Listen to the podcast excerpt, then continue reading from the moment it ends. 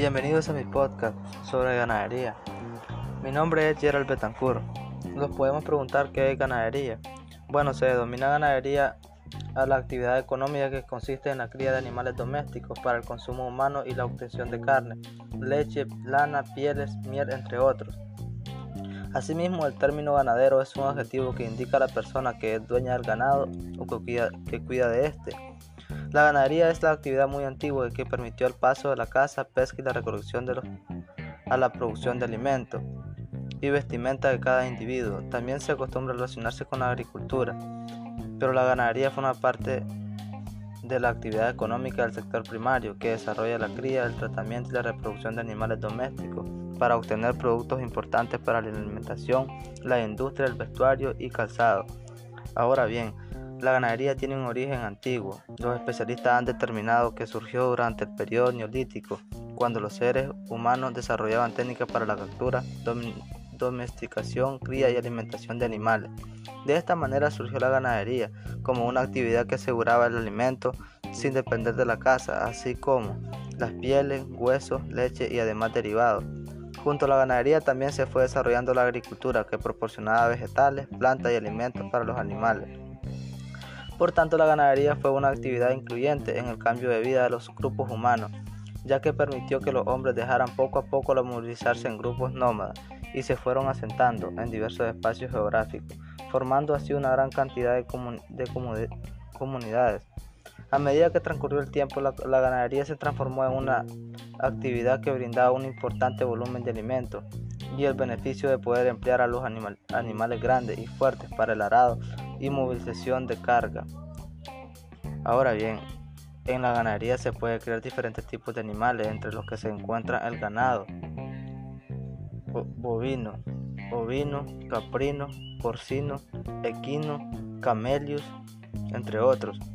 También se pueden mencionar otros tipos de ganadería que involucran animales de menor tamaño como la apicultura, cunicultura, avicultura, entre otros.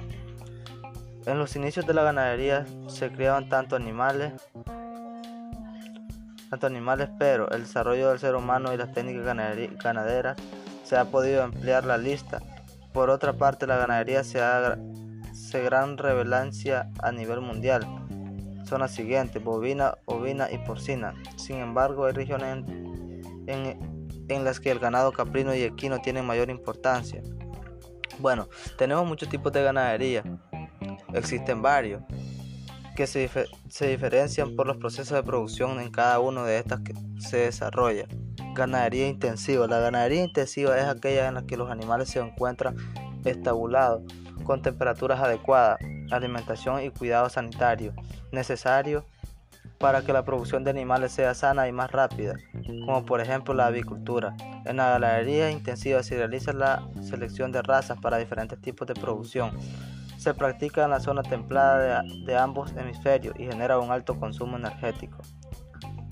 Tenemos ganadería intensiva. La ganadería intensiva es aquella que se realiza en grandes intenciones de terreno, como prados, pastizales o montañas, a fin de que los animales pasten y aprovechen los recursos naturales de diversos espacios.